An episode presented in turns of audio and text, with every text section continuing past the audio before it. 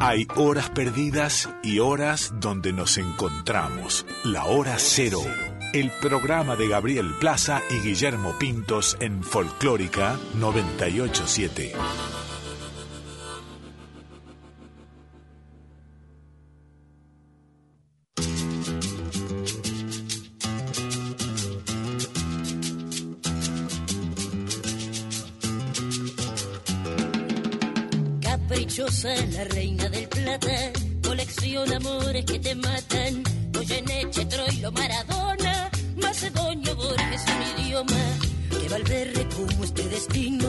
Noches, ¿cómo están? Esto es Hora Cero por Folclórica Nacional. Mi nombre es Gabriel Plaza, junto a Guille Pintos, y hoy este, nuestro columnista invitado, Facu Arroyo. También los vamos a acompañar hasta la una de la mañana. En la producción del programa está Flavia Ángelo, en la operación técnica el señor Víctor Pugliese.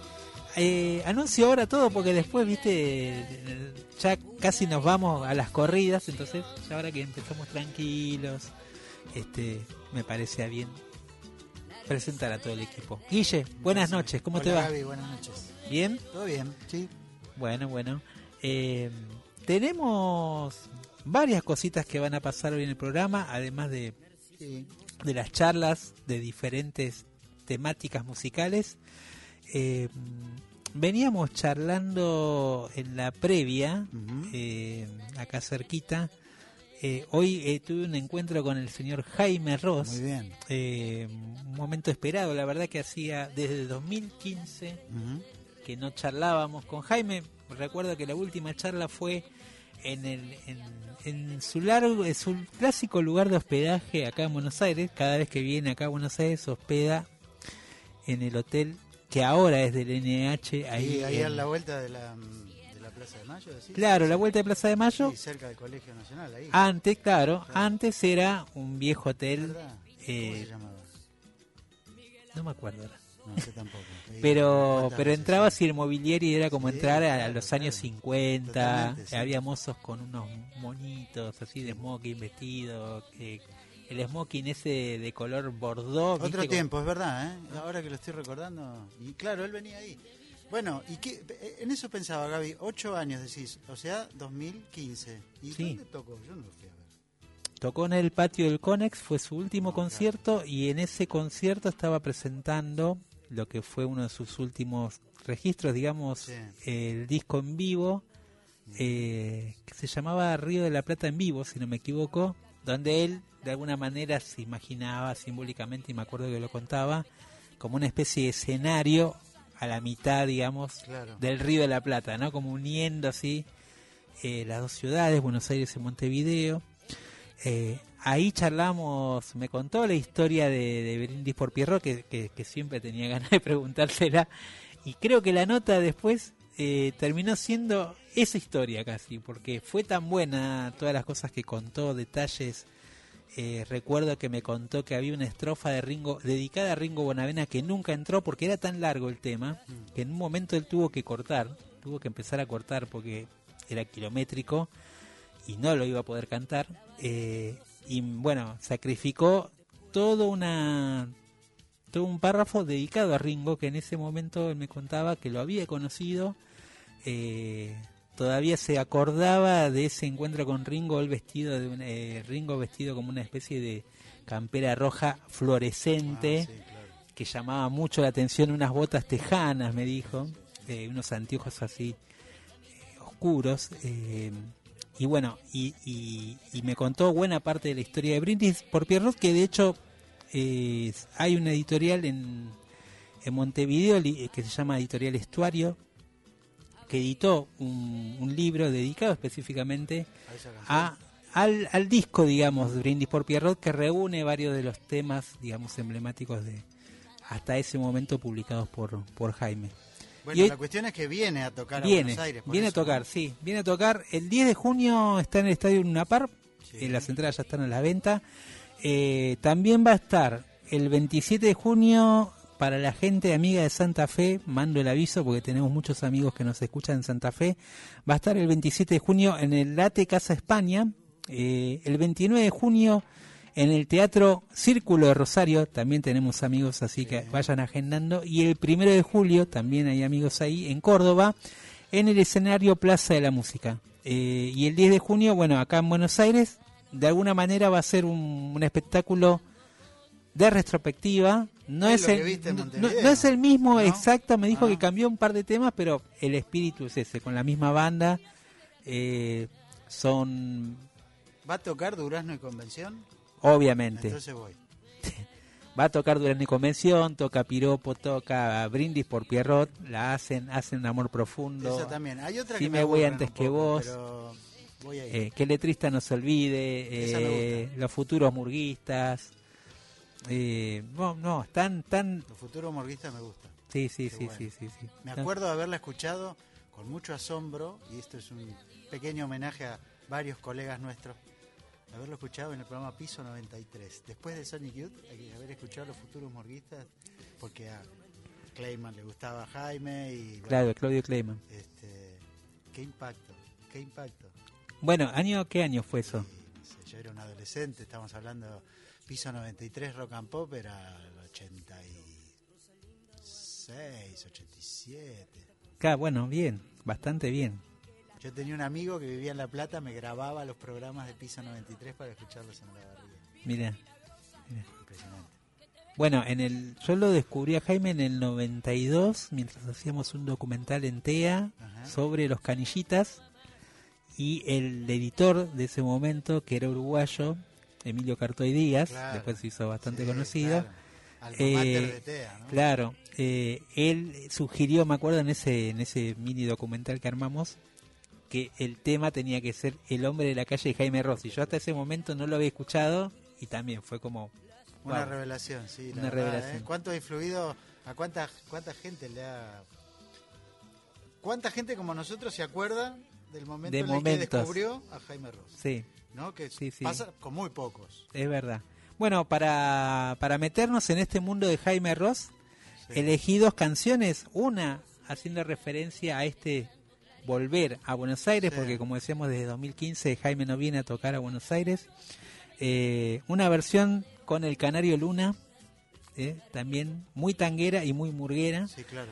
Eh, Canario Luna, ícono, ícono de la... el- le decían, el, bueno, hubo muchos gardeles, en- uno estudiando un poco el tema del género de la murga sabe que hay muchos gardeles, pero podríamos Bueno, decir este que fue el último fue el último moicano de esa estirpe eh, de murgueros. Lustrabota, Canillita. toda esa voz de canilla que tiene de, los viejos canillitas de Del- de- es ese mismo decir, estilo. del- la larga tradición oral que existe en Uruguay, radial y callejera de los vendedores. Tal cual, tal cual. Eh, también tengo ese recuerdo, llegar a Montevideo, subirme un colectivo y quedarme fascinado con el, el flow, sería ahora, del vendedor callejero Claro. que subía al colectivo a ofrecer su, su mercadería. Bueno, ese timbre, ese timbre es el timbre de Canario y lo van a, lo van a escuchar. Sí, señor. Y después vamos a escuchar a mí una de las canciones que me gusta mucho de, de Jaime, que no es de las murgueras, que es Piropo, y que me parece una síntesis bellísima de,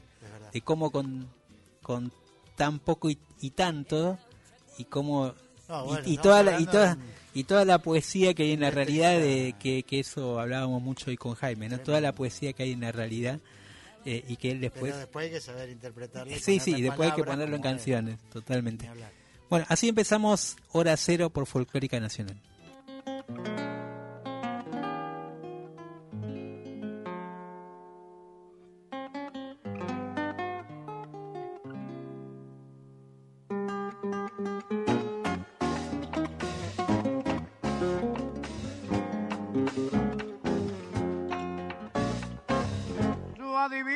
Parpadeo de las luces que a lo lejos van marcando mi retorno.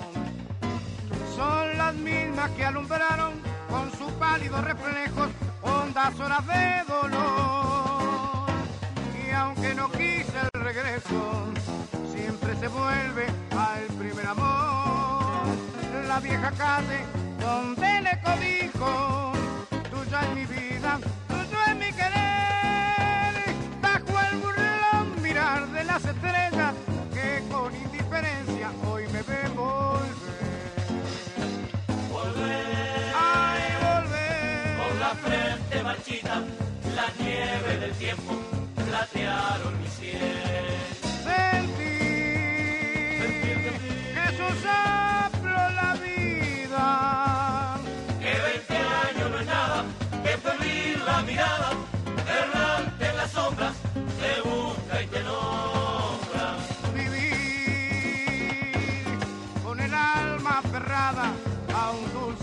que hoy llora otra vez. Tengo miedo del encuentro con el pasado que vuelve a enfrentarse con mi vida. Tengo miedo de las noches que pobladas de recuerdos encadenan mi soñar.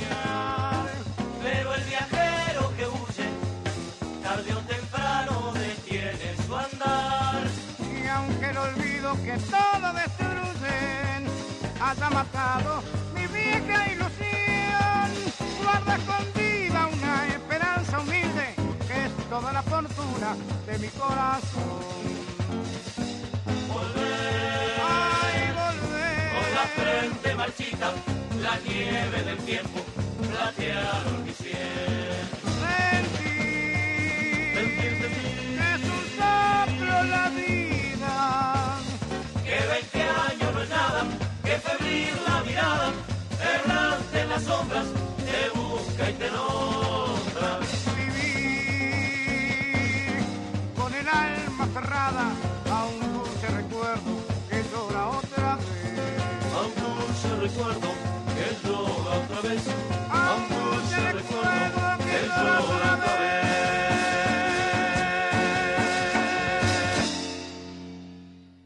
Hora Cero, el llamado de la nueva generación.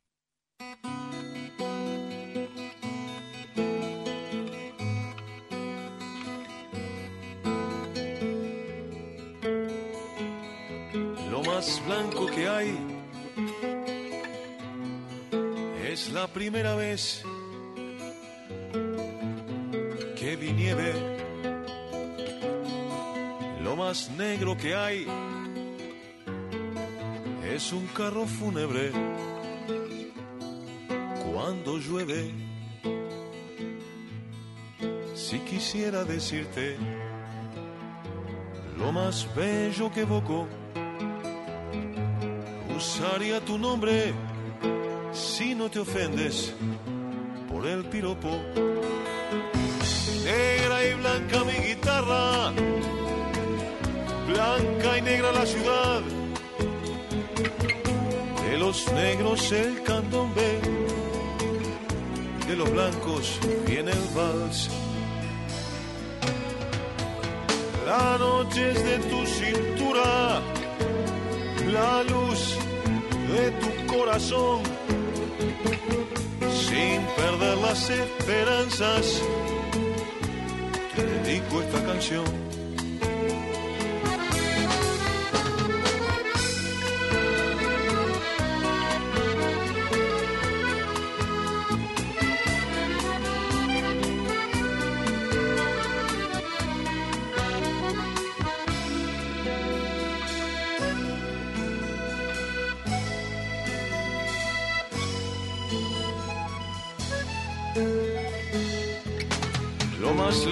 Que hay es el fondo del mar. Lo más cerca que hay es la panadería. Y en el medio aquí estoy recordando. Cercana está sin perder las esperanzas, te dedico esta canción.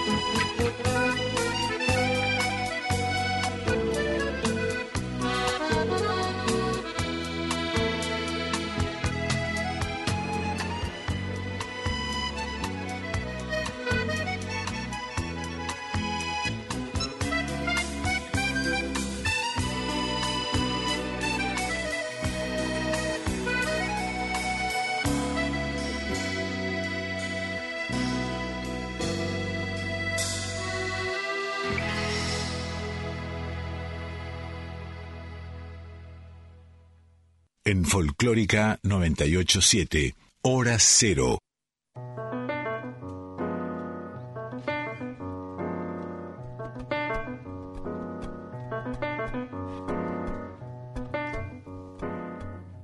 Bueno, ¿de, de, cuán- ¿de qué disco es esta canción, Gabriel? Eh, pregunta a los oyentes, sería, ¿no? Acá A estamos investigando. Es una buena consigna, ¿eh? Ojo, Ojo, porque hay sí, una sí. trampa. A parece. ver, oyentes, eh, seguidores de Jaime Ross que están del otro lado, ¿de qué? Y, y por ahí se ganan un premio, tengo algo en la manga. Eh, para mí es de, del disco a- aquello o siempre son las cuatro. No Acá soy un gran memorioso. Recurro yo. a la, a la facilidad que nos permite la tecnología hoy día, ¿no? Esto sería una larga conversación de sobremesa que Sí. no terminaría nunca en otro Sí, momento. pero ojo que Spotify tampoco No, ya sé, pero bueno. es confiable. Tampoco es la con- verdad. Con el traqueo. bueno, tampoco la verdad. discos- Yo estoy Pero- apostando a mi memoria y en esos primeros 3, 4 discos me parece que Piropo no está. Yo sé que Piropo la, la escribió en el año 83 en Holanda, o 83, bueno, por 82 en Holanda, o sea que más o menos comienzo de los 80 es, pero no, no. Este, no me acuerdo qué disco. Para mí tiene que ser entre aquello y siempre son las cuatro. Bueno, que contesten los oyentes. Bueno, Veremos. bueno, di- diga las vías de comunicación, eh, usted que tiene buena vista, ¿Cómo no? mejor que la mía. El WhatsApp de Nacional Folclórica es el 11 3109 5896. 11 3109 5896. Tenemos una contestadora para grabar mensajes eh, al estilo de la radio de la que estábamos recordando de la época de Piso 93. El 4999 0987. 4999 0987. Muy linda la versión también de, de Canario Luna haciendo volver. Una joyita, una joyita digamos, que, que está en un disco.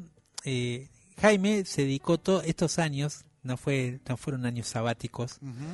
Eh, se dedicó a, a juntar toda la obra, todos los discos que había grabado, a buscar las cintas, a recuperarlas, a buscar los archivos que estaban perdidos, digamos, en algunas, este, algunos sellos que ya no existen más y que fueron absorbidos por otros, pero los archivos estaban desperdigados. A, a editar todo el material nuevamente, a, a reorganizar ese material y armar toda una edición desde el 2019 en adelante, Sí. si no me equivoco, de todo ese material completo, eh, de toda su discografía, con los textos originales, con eh, el arte original, con algunas modificaciones, obviamente. Eh, Cintas que estaban hasta ongueadas, ¿no? Hubo un Sí, trabajo sí. de reconstrucción de investigadores. Totalmente, y algunas que, que bueno, que estaban, sí, como decías vos, te había- habían sufrido el paso del tiempo. Eh, bueno, dentro de todo ese material hay un anexo de dos discos más, que se llaman Selladas 1 y Selladas 2, que de donde aparecen un montón de estos materiales. Claro, eh, acá en ese, en ese disco que vos decís aparece Piropo, pero habla de que está remasterizado, o sea que viene de... Bueno, ya, ya vamos a averiguar. Eh, y aparece también este tema, este, este set de canciones que él grabó con el Canario Luna, eh, cuando era voz principal, una de las voces prim- principales de La Falta y Resto. Él también le produjo un disco a Canario Sí. Luna. Pero ahí aparecen eh, también unos popurrí, unas retiradas muy lindas, digamos, históricas de diferentes murgas que recrean Jaime y, eh, y Canario No Luna. terminaron bien, ¿no? Después hubo un- Hubo un problema, pero bueno, Canario era un personaje, no era personaje fácil, digamos. No. Siempre tuvieron problemas con Canario, pero iba y venía, ¿o ¿no? Sí, sí, sí, sí. Pero bueno, en el recuerdo igual No, obviamente, a esta altura... siempre, digamos, eh, como no, bueno, se impone obviamente que el, el resultado artístico finalmente. sin ninguna duda. Bueno, vamos a darle la bienvenida, porque ¿Cómo podremos no? seguir quedándonos hablando de Jaime y yo como hoy estuve hablando mucho, Claro. estoy entusiasmado. Acabo de rechequear antes de que me dé la bienvenida que no están en los, prim- en los primeros cinco discos, No, no, está. Piropo. La primera vez que aparece es en esta noche, que es un disco en vivo de 1989. Bueno, por ahí es una grabación que había quedado Inédita, inédita. compuesta. Claro, eh, compuesta, compuesta en esos años y después lo- que lo largó después. ¿Viste? No me- mi- Le voy a mandar igual un, un WhatsApp a... Encontramos a ahí una perlita para. Claro, totalmente, profundizar. totalmente.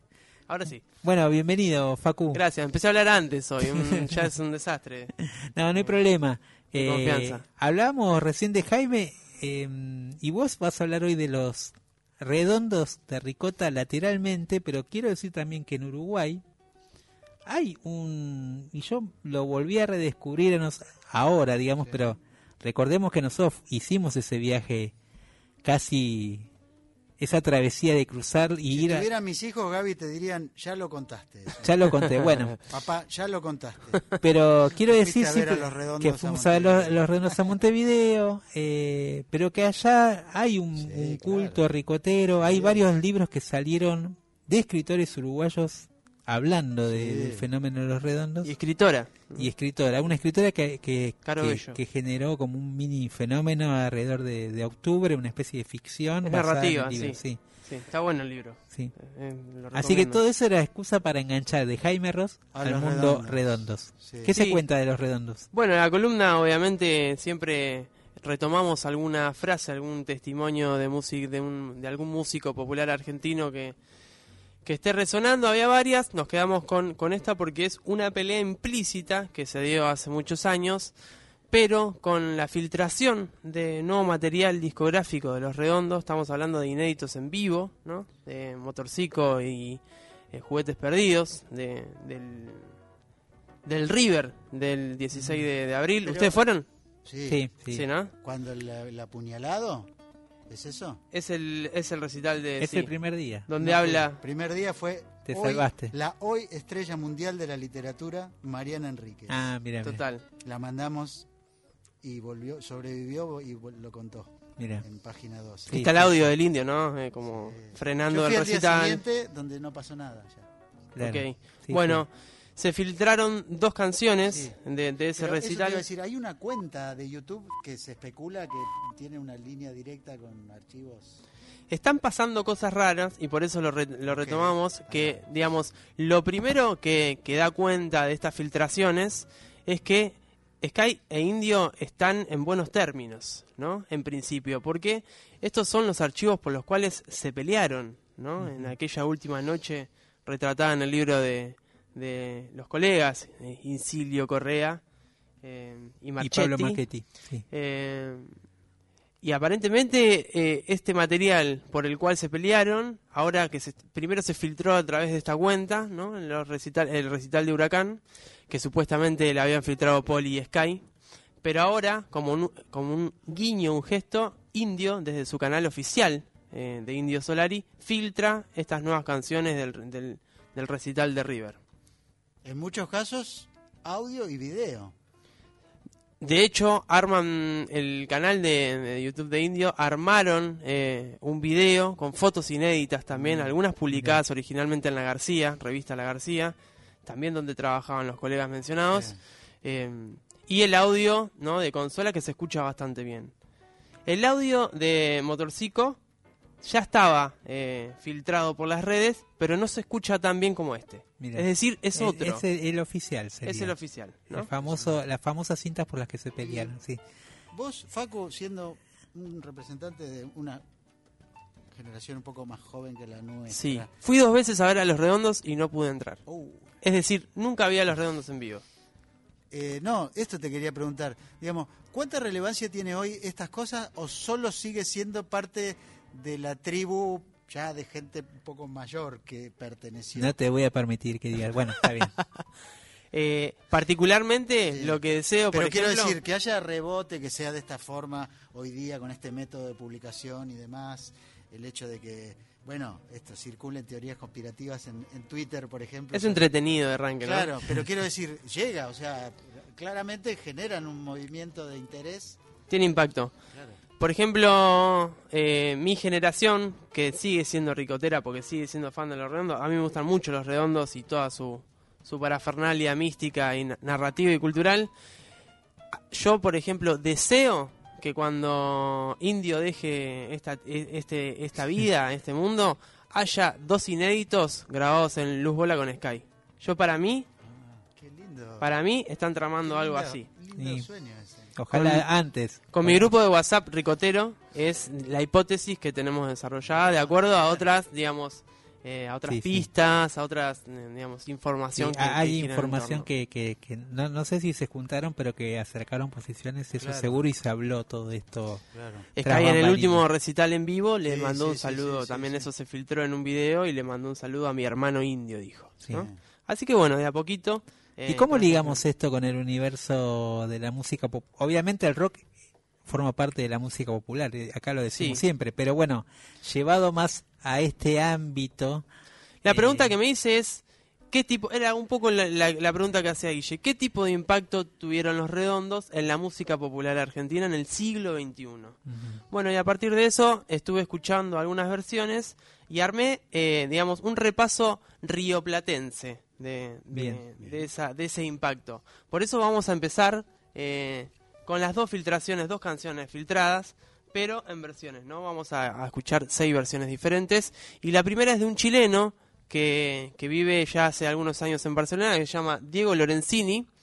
Eh, Motorcico, ¿no? Tiene, es una versión de, de- de un disco del 2015. Eh, ahora, ni bien podamos escucharla, se van a dar cuenta qué tipo de, de versión eh, encara Diego Lorenzini, que publicó eh, en el año 2022, a- en el año pasado, un disco que se llama, em, que es súper, súper recomendado, Palabritas y Palabrota, ¿lo tenés, eh, Gaby? No, no, no lo conocía. Eh, es un, un disco largo de, de 14 canciones eh, en donde va recorriendo mucha de la eh, idiosincrasia de Santiago, de Chile, ¿no? De donde es él. eh, y es bastante ricotero, debería decir, digamos, en, en términos compositivos. Hay una influencia. Sí, si les parece, escuchamos 15 segundos de esta versión de Motorcico de, de Diego Lorenzini, chileno radicado en Barcelona.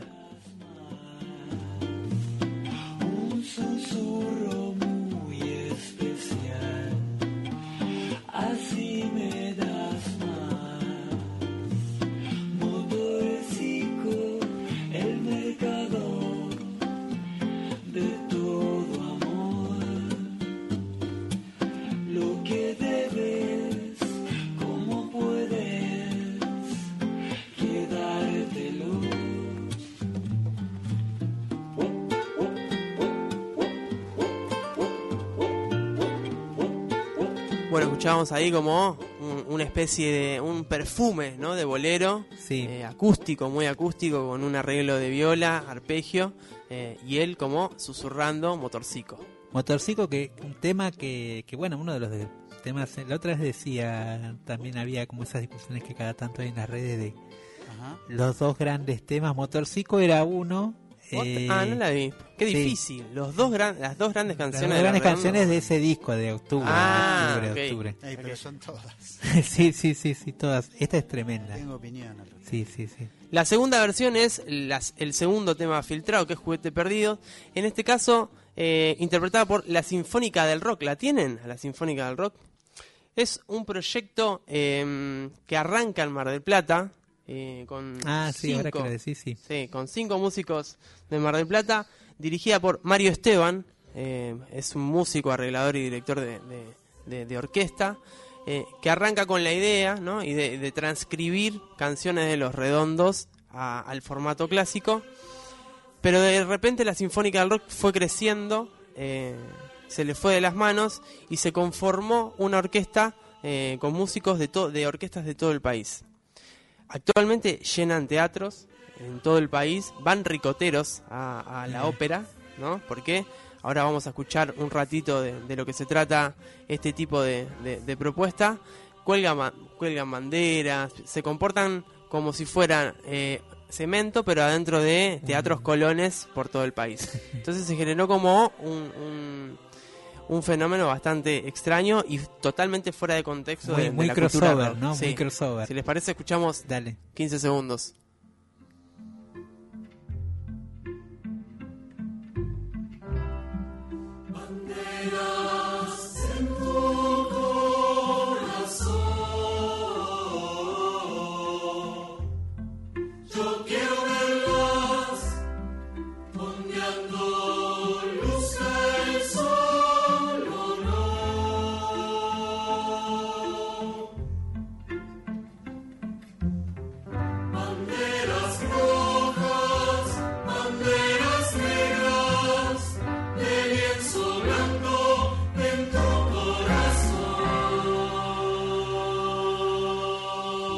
Hace acordar a, a un sobrino mío con el que jugaba jugaba mucho ellos con esta voz de soprano y me, me acordé de él automáticamente eh, en esta adaptación ricotera de no me la esperaba no me la esperaba Bueno, hay que estar predispuesto, ¿no? Por ejemplo, Sí, sí, sí. a- no sé si Guille se bancaría un, un recital dos horas de la... dos La horas verdad de- que no. de- dos horas. No, porque no. son grandes éxitos, ¿eh? No, no, no es solo ¿Pero octubre. solo de los redondos? Solo de los redondos, sí. Eh, pero bueno, acá tenemos el, variopinto de, las versiones. Lo que sí es un EP impresionante, me parece que es lo que mejor se ha hecho por fuera de los redondos. Eh, el EP se- salió hace un montón, hace 12 años, eh, lo hizo Paul Nada y se llama He estado en varios lugares a la vez, canciones de Lobo Suelto, Cordero Atado. La versión que traje es Un ángel para tu soledad, pero habrá sonado acá Paul Nada. Sonó ¿Alguna sí, vez? sí sí sí ¿no? sí sí, sí. Estamos hablando de un músico eh, eh, ubicado en el litoral, psicodélico, que labura el folk y, pero, y el folclore oscuro, le dice él, eh, para desarrollar su narrativa. Que tiene generalmente una instrumentación que parece, si, si escuchás los discos de cuarteto, quinteto, pero si lo vas a ver en vivo, está siempre o Solo. o con un músico, eh, acompañado de un músico orquesta, ¿no? Entonces, Sí. y bastante con unas computadoras sintético. eh, sí, sí, sí. lo que logra lo que logra es impresionante Eh, en este caso un ángel para tu soledad escuchen el clima que genera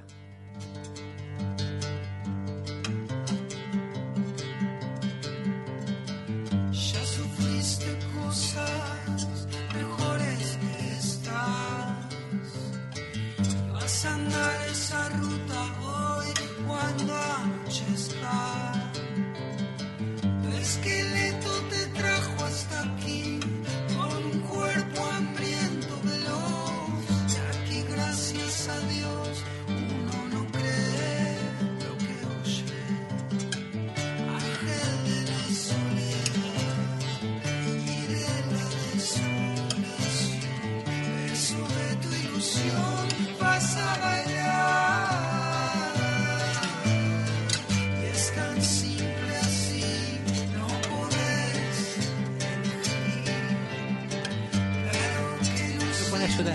bueno recomendadísimo este P año 2011 pasaron 12 años eh, es muy actual eh, Paul Nada eh, tiene Claro. seis canciones de, de Cordero es tu última época ricotera Guille Sí, sí, sí. Estuvimos a Qué punto bárbaro, de, ¿eh? de revolear remeras acá en el Haciendo, estudio. ¿qué, eh, ¿De qué? Es 91, ¿no? Sí, creo que es Claro, no, no, yo me retiro en eh, el retiro. anterior, ¿cómo se llama?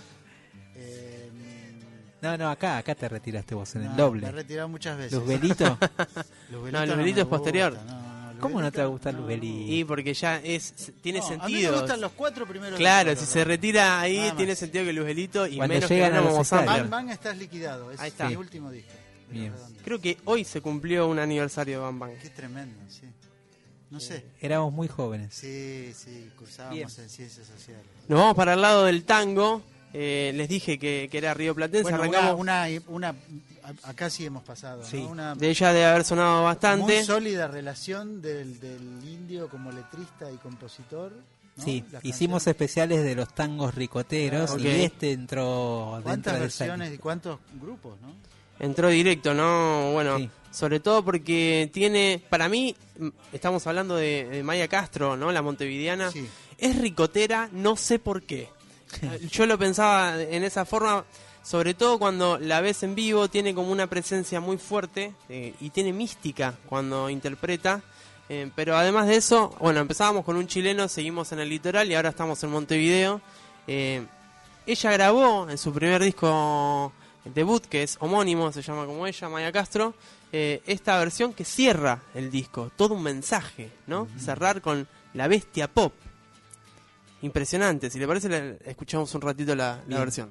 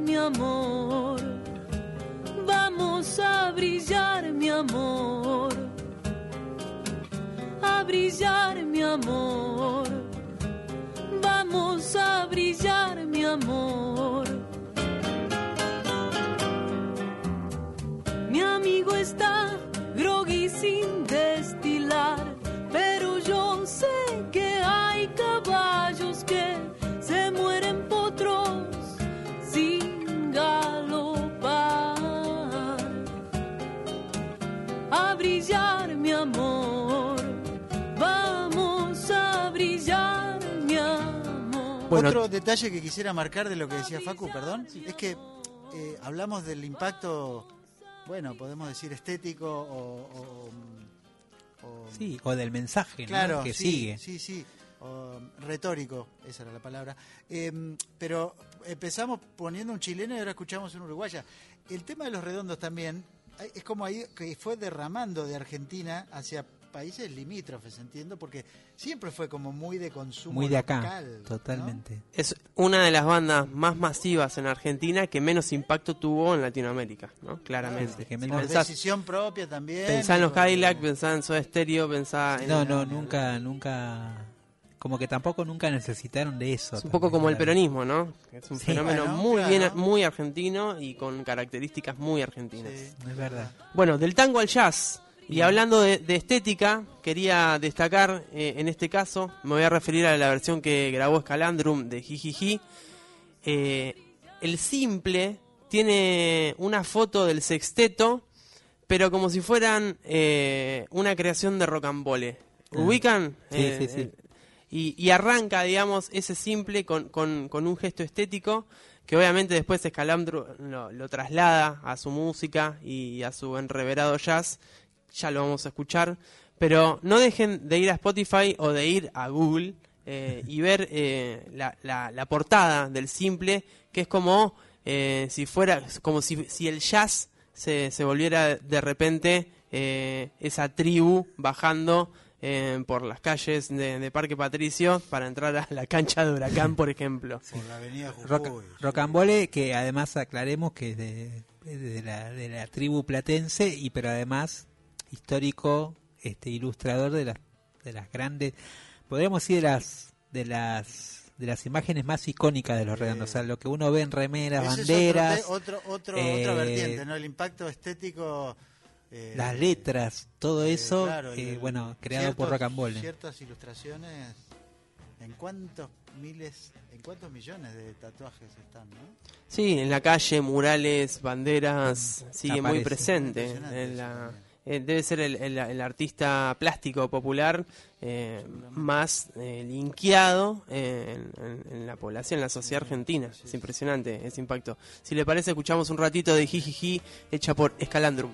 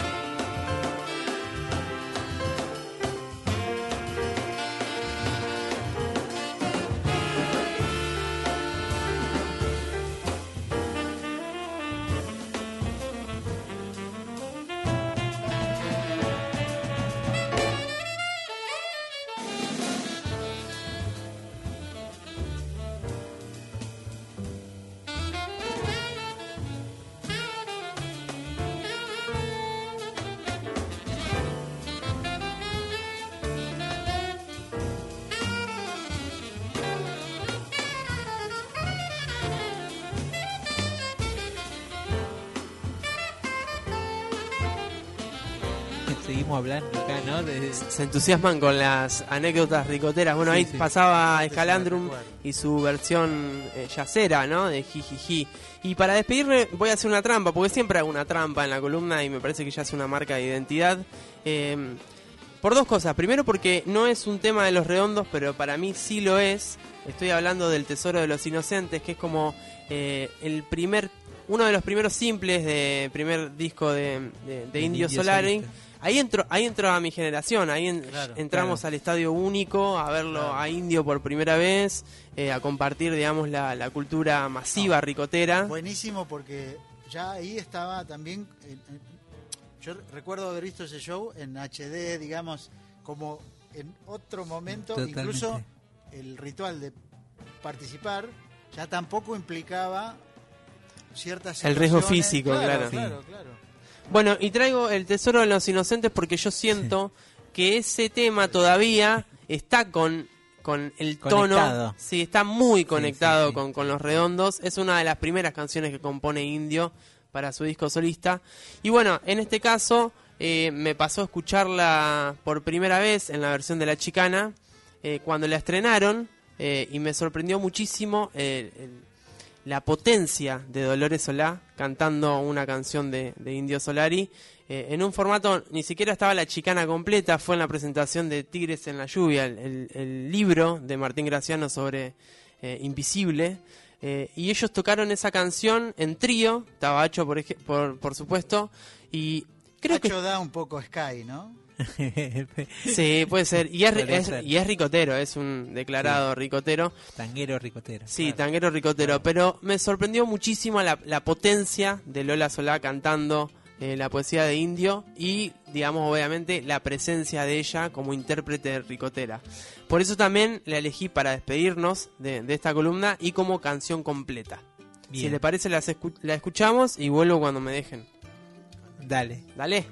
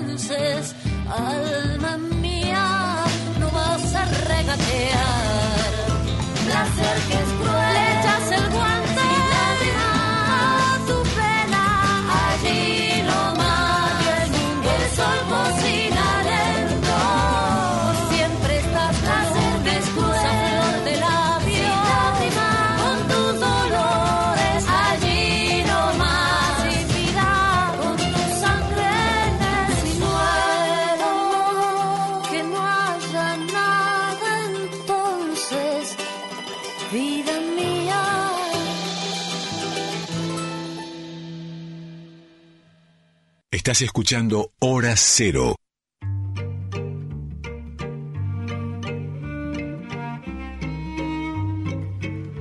Después de la tempestad ricotera que Bueno, nos qué dejó fenómeno de la charlando. cultura popular, ¿no? Sí, sí. la- las canciones de los redonditos de ricota, cómo permanecen, atraviesan el tiempo ya, bueno, claramente, ¿no? Este, con, con un camino que ya, esto se ha repetido y es bastante obvio, pero un camino, digamos, distinto al de otros íconos del, del- del rock argentino, digo, en términos de, de difusión, de distribución, de, de contratos, de... A de falta del cosas. libro se viene un libro más sobre los redondos, Ah, con ¿sí? foco en Ola Barría. Es interesante. Ah, mira, uy, bueno. justo. Sí. Bueno, de la barría... la histórica conferencia. No, ¿de eso o de...? Sí, Ah. eh, sí, reúne conferencia, reúne Ah. también los toques de indio en la barría, que también fueron bastante problemáticos. Bueno, claro, eso te iba a Eh, contar, son cuatro toques decir. bastante históricos y, y ahí está el foco del libro. No puedo decir el autor. Qué locura, yo, yo fui a la conferencia de prensa estuve ahí. No se pudo creer, se transmitida por crónica. Hace poco, claro, lo transmitió Crónica.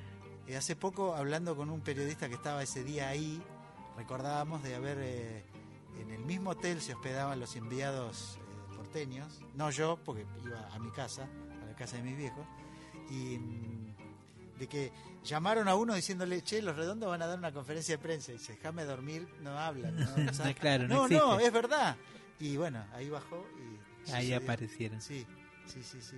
Eh, Sortilegios, sortilegios. ¿Qué Hasta en eso. Bueno, con, con, la, con la, la muerte de Enrique Sims hace unos meses, volvió ese episodio en un punto. Eh, ¿Qué descubrimiento para buena parte de la sociedad argentina haber visto que el personaje que era tan popular, pero su, su popularidad transcurría por fuera del circuito comercial, digamos? ¿Qué clase de personaje era el Indio Solari? ¿Cómo se expresaba? Sí. ¿Cómo hilvanaba sus ideas? Porque, bueno, creía que era, no sé, Otra cosa. Atila. Sí, es verdad. Bueno, eh, nos bajamos del. Nos bajamos. Del tsunami ricotero para entrar en el momento de la canción Bálsamo, Guille. Sí, señor, cerca de Eh, medianoche. Cerca de medianoche nos dejamos llevar por las melodías de Sofía Alves con esta canción llamada Canción Cauce. Y después vamos a escuchar eh, del grupo Laia junto a Belancha, Mal Agradecida, un hermoso balsecito. Así entramos en la medianoche de Hora Cero. Pendo de tu delgado bien, unge con saliva mi sien. No es solo deseo esta cruz, pinta con tu dedo un vergel.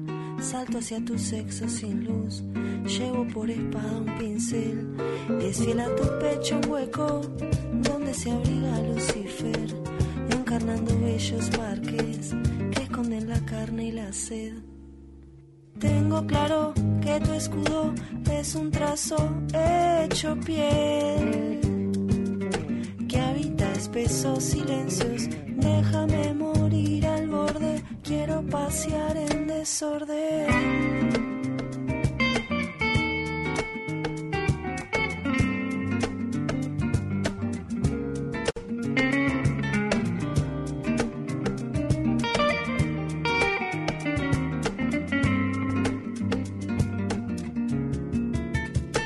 Llevas como estrella al mirar, sabes sin el freno correr. Corriente de agua sin paz, muéstrame tu velo otra vez. Desnudarte, infierno cruel, me quita del tiempo mortal. Me viste de miedo a ganar, esta insurrección me hace bien. Tengo claro que tu escudo es un trazo hecho piel que habita espesos silencios.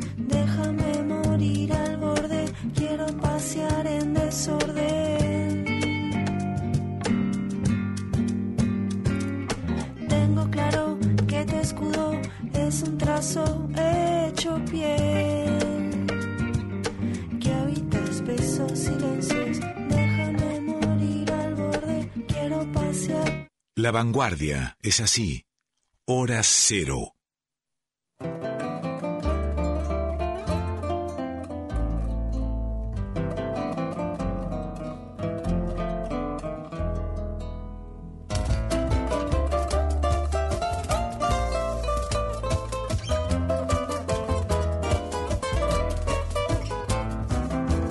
Malagradecida, hoy me siento arrepentida de confundir ciertas pasiones, estrategia de mi suerte, única verdad de mis dolores, malagradecida por solo mirar tu sombra, malagradecida por solo escuchar dolor.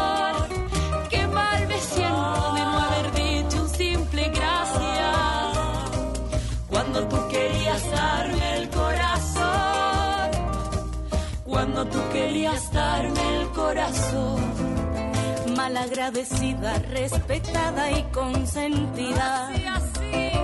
Ignorando todo mi sentir. Por no aventurarme algún tormento. Y convencerme era más fácil que admitir.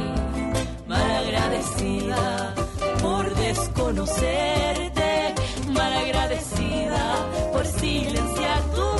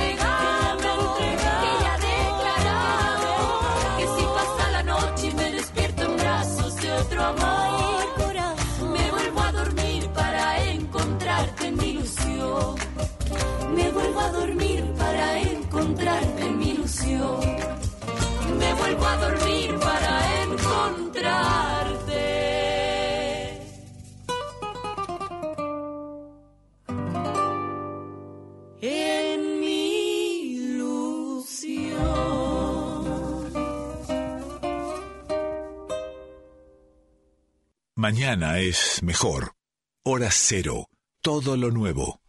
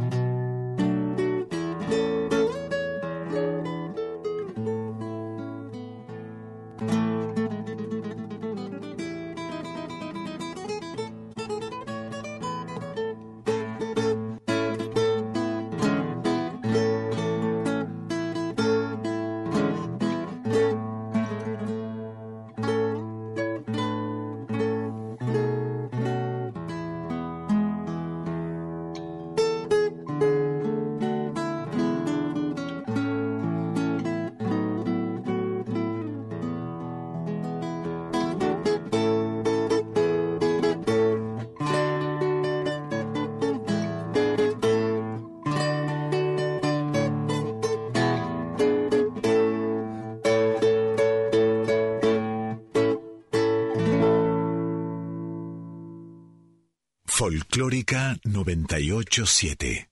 La música habla por nosotros. La vanguardia es así. Hora cero.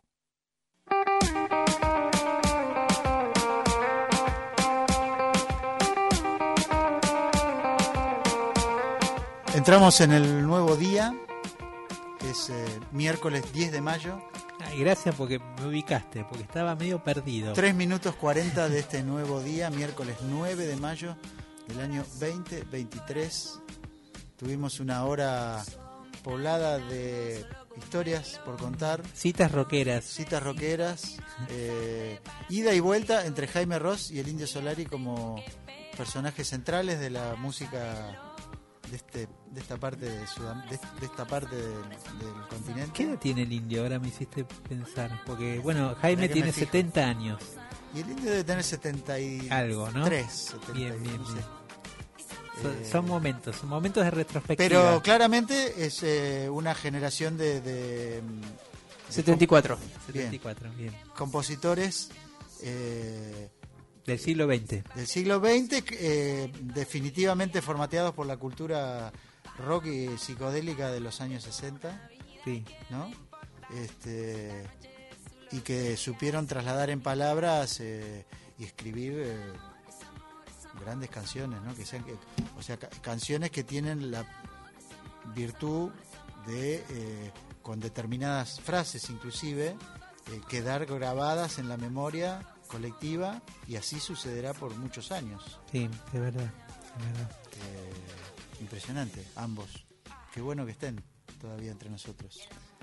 Bueno, antes hablábamos de, de la influencia, cómo se había derram- lo poco que se había derramado a América Latina Sí. y nos vamos un poquito a América Latina ¿Cómo para, para hablar de eh, brevemente de estos dos proyectos. Eh, uno es Las Áñez que están sacando un nuevo disco y vamos a escuchar. eh, Han pasado por nuestro programa. han pasado por nuestro programa. artistas. Sí.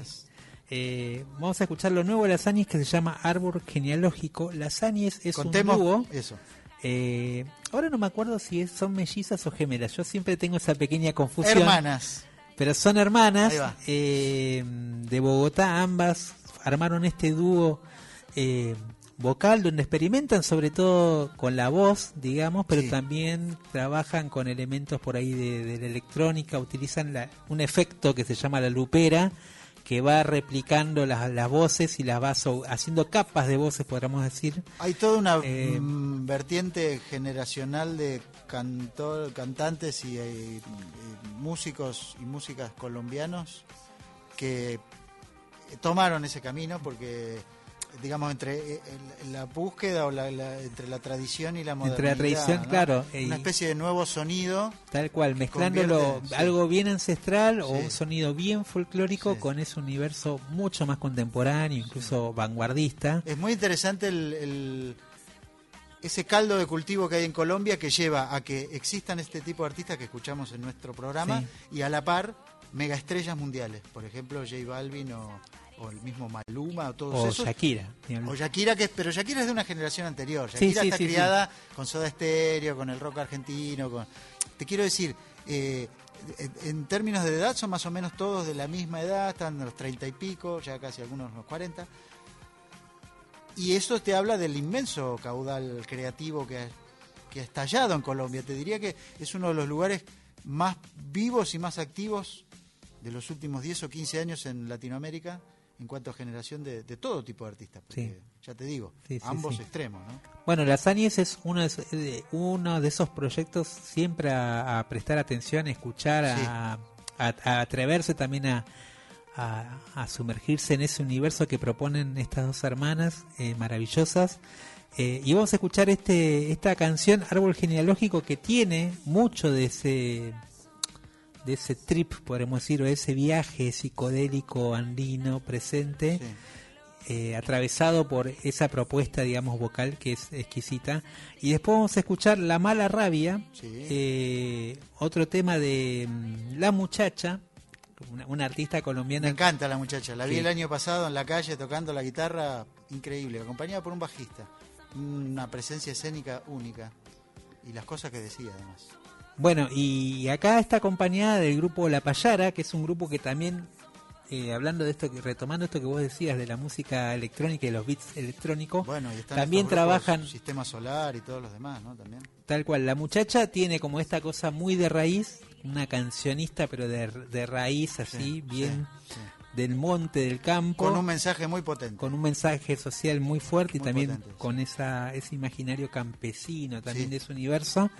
Y acá se junta con La Payara, que es un grupo más en esta búsqueda de la música electrónica, la psicodelia, eh, y juntos arman este proyecto eh, que se puede se puede escuchar ahora, es un EP que Un EP. hicieron juntos, que se llaman Que me devuelvan la tierra, hablando también de esta historia de lo social. y Bueno, de lo te iba a decir que además hay, hay, hay otra situación a tener en cuenta, es que la historia de Colombia y, digamos, este, la sociedad colombiana está atravesada y tal vez nosotros siendo prácticamente vecinos, porque no estamos tan lejos, eh, hemos estado, sí, un poco lejos de esa realidad y la, cuestión de, de una guerra de 50 Claro, años. Desplazamientos constantes. Guerra Además. urbana y guerra guerra este, en las montañas, digamos, y territorios casi como desmembrados, digamos, una historia muy violenta que yo creo que termina de, en términos artísticos donde se lo sublima de alguna forma por este lado que vos estabas describiendo también.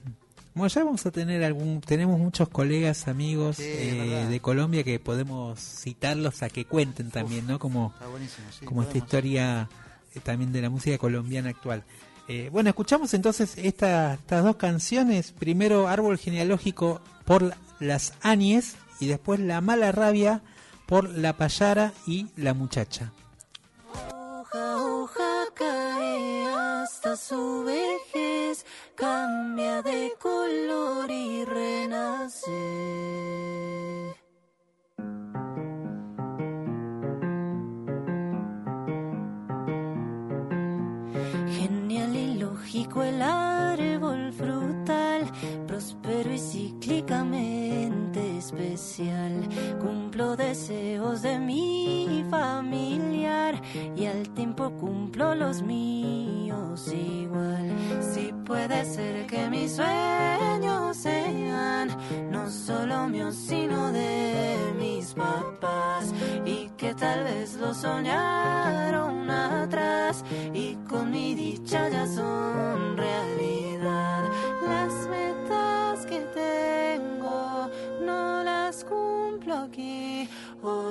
cuerpo y tiempo me las va a cumplir.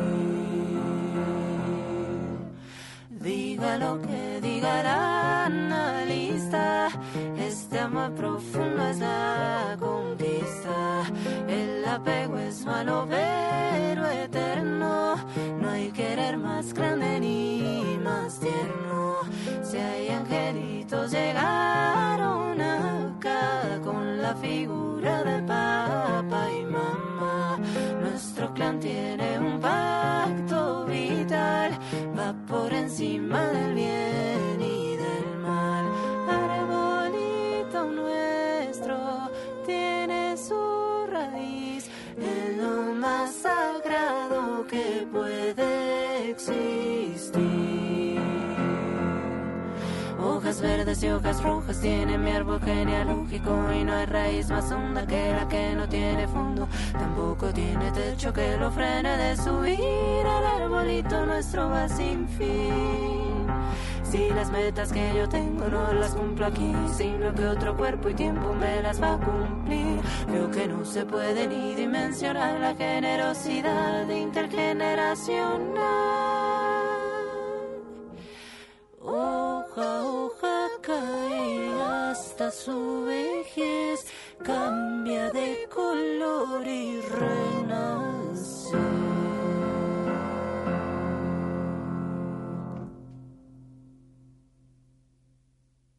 Hora Cero, la voz de la nueva generación.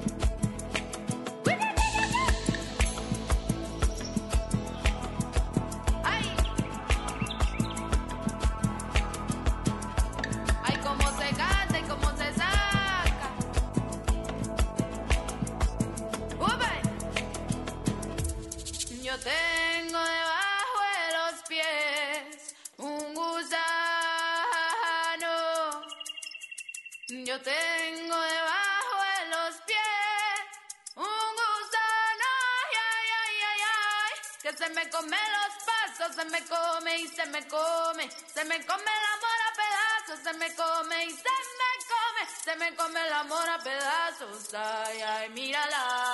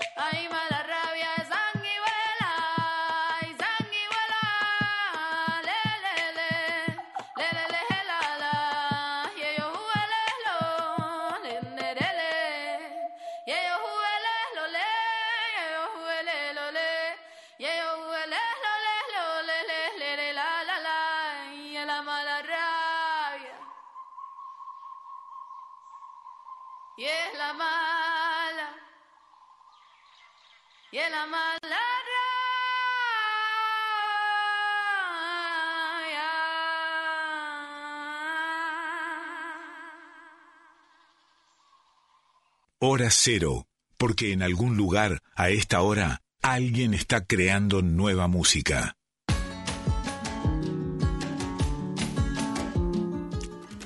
Nos comunicamos a través del WhatsApp de Nacional Folclórica, el 11 3109 5896, 11 3109 5896. Ahí estamos atravesando la segunda hora de Hora Cero en el nuevo día, el miércoles 10 de mayo. Y venimos de escuchar música colombiana, de hablar un poco de lo que sucede en Colombia hoy, donde hay mucha actividad y mucha creatividad dando vueltas. Y mm, bueno, creo que les deberíamos prestar atención en un futuro programa, ¿no? Sí, sí, sí, sí. Acá pasamos bastante. Sí, hemos pasado un montón. Y además te- tuvimos la posibilidad de, nada, en diferentes momentos viajar. Bien. Eh, como decíamos, yo estuve en Medellín y hay como una escena impresionante. Vos estuviste en Bogotá y Sí, también. sí, sí, sí. Y como decías también, creo que, que ha sido, como en su momento fue Brasil que tuvo esa esa política cultural de exportación de la música brasileña y estuvo en grandes capitales del mundo, además de la influencia obviamente de, de la música, de la bossa nova, el tropicalismo, digamos, de, de esa llegada, pero también hubo una política después de esa, de esa exportación de la música. Colombia también, de alguna manera, después tomó ese modelo y, y se vinculó en otros mercados y impulsó la música colombiana más allá de incluso previamente a estos fenómenos ya más urbanos Sí. eh, Te Iba a decir que está, está cerca de Miami, digamos, Colombia, en un punto también, que es como la capital latina de la música, y eso eh, hizo que se fije mucho más. No, eh, eh, mencionaste Brasil, me quería acordar, hoy murió Rita Lee. es verdad es verdad Eh, una pena, es una mala noticia, eh, una de las mayores mujeres de la historia de la música popular de Brasil, que no es poco decirlo. 75 años. 75 años. Y, y muy vinculada a esto que hablábamos de, Jaime y del Indio también, ¿no?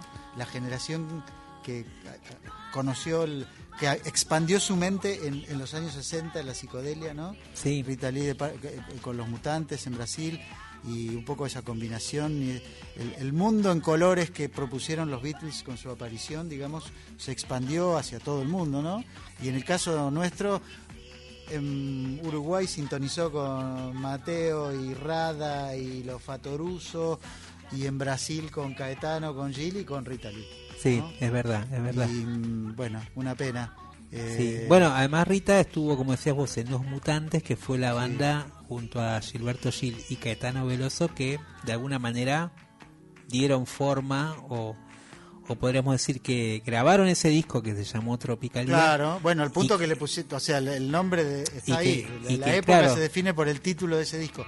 Y además, eh, yo creo que también en el caso de ella eh, se abrió paso como mujer eh, en un mundo que no era el claramente el de hoy.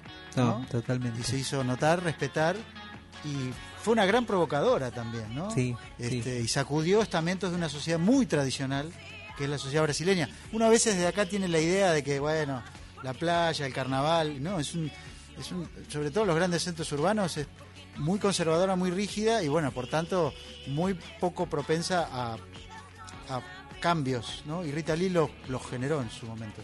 Ese, vaya... Ese recuerdo. Parte del aire, Rita Lee. Es verdad, es verdad. Descanse en paz. Eh, te traigo un estreno de, de estos días que, que es el cruce entre una banda de rock flamenca, pero de Buenos Aires, Sí. de Argentina, Sí. que se llama Quillotes, eh, y que grabó un- una canción con Ana Prada. Hoy estamos también uruguayizados. Sí.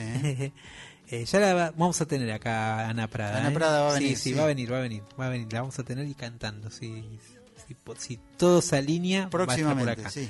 Eh, bueno, grabaron un tema juntos eh, que queremos mostrarle, que se llama Sí. Tu cara gitana, y donde, bueno, se, se encuentran estos universos rumberos, Sí. más de Fato en casa, podríamos decir, más en esta zona, eh, y vinculado con también con el sonido río platense que trae, eh, o el sonido uruguayo que trae Ana Prada. Así que escuchamos este nuevo estreno de, de esta dupla que se armó eh, acá en Hora Cero.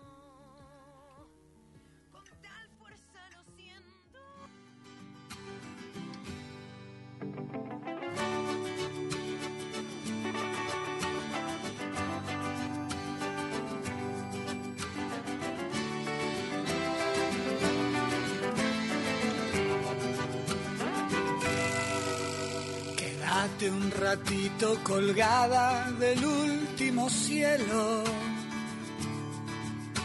Que mientras mi anhelo se cura con lexotanil.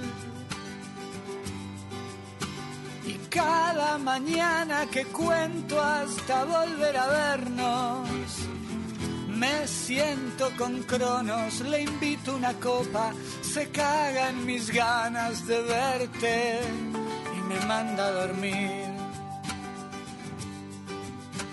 Se vuela un destello de luna a través de tu pelo. Y los portovelos que guardo me piden por vos. Te cuento que sigue en Boedo la huelga de bares. Y en los carnavales de mi alma pagana se cuecen estrofas que tu cara gitana me regaló. Me lo habían dicho bien que era peligroso mirarte de cerquita. Mirar de cerquita tu cara gitana. Me lo habían dicho bien que era peligroso mi Mirar de cerquita tu cara gitana.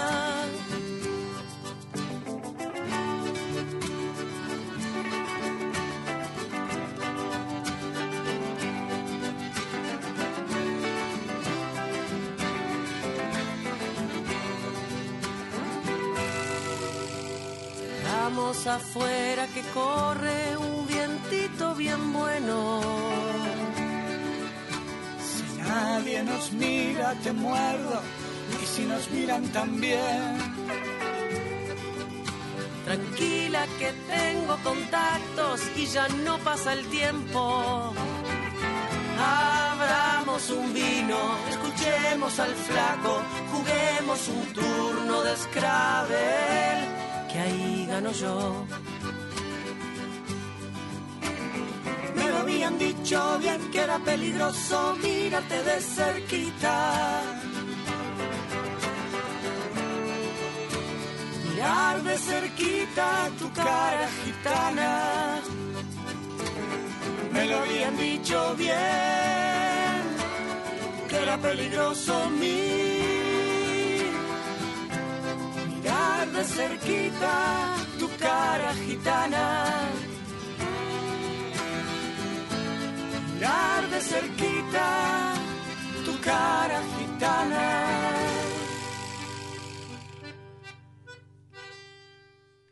Hora cero. Todo lo nuevo.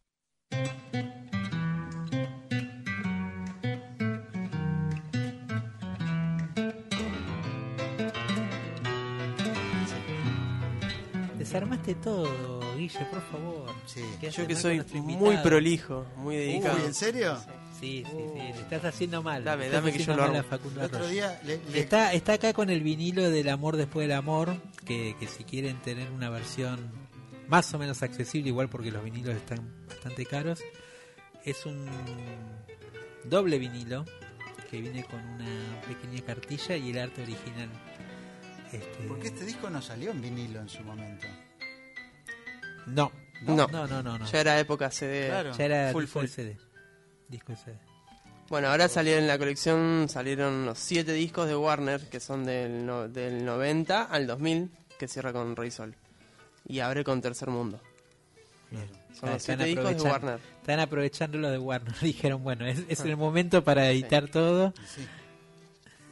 Bueno, eh, recién hablábamos de iconos y ahora eh, se dio, se dio en estos días un- una noticia de alguna manera que sorprendió. De hecho, a vos te llegaron las, Ah, las sí, imágenes de Te iba a madrugada. eso, sí. Bueno, trascendió mucho porque. Pero, no, es, eh, claro. Ah, em, pero igual yo me estoy adelantando, ¿eh? parece, me estoy no adelantando. Te- Lo te- sorprendiste ahí, Andá preparándote, andá No preparándote. nada. andá preparándote. Vamos a escuchar unos tangos ahora, Sí, ¿no? sí, vamos a escuchar unos tangos porque te quiero dar un tiempo para que te prepares. dale. Tu pauta ¿Eh? está bien, Guille. Claro, claro. Pero, pero mira, acá hablando de, de- de- ahora que recién mencionábamos así lateralmente la serie de Fito, eh, hay dos personajes vinculados por un lado lateralmente a ese universo. Claro. Eh, vamos a escuchar a Daniel Melingo, que el 2 de junio en el Café Berlín está de alguna manera celebrando una edición en vinilo de tangos bajos, aquel disco de alguna manera que también eh, primero lo ubicó a él, A él. como Y como fue como- personaje tanguero Fundacional, eh, sí sí Claro. hasta ese momento desconocida esa beta Total, sí. y de alguna manera transformó también su historia solista y su historia personal no. Eh, creó un personaje tanguero eh, grabó un montón de discos giró por Europa incluso creo que tuvo una proyección que hasta ese momento no había tenido en términos. De su Ella propia había vivido en Europa, pero en otro plano, claramente. Totalmente, ¿no? Mucho totalmente. más underground. Y a la vez Melingo, protagonista, y de hecho cuando lo tuvimos acá no hablamos, ¿no? De, de amigo de Miguel Abuelo, fundador de los Twists, estuvo en todas, digamos, también otro personaje que estuvo Claro, buena parte de esos este, de esas situaciones que se recrean en la serie. en la serie de Fito, ahí está Ahí Daniel Melingo. Melingo, claro, claro, sí, claro. totalmente. Ya, hasta aparece en la grabación de Clicks Modernos y Piano Bar. Claro, ahí está, se lo ve jovencito.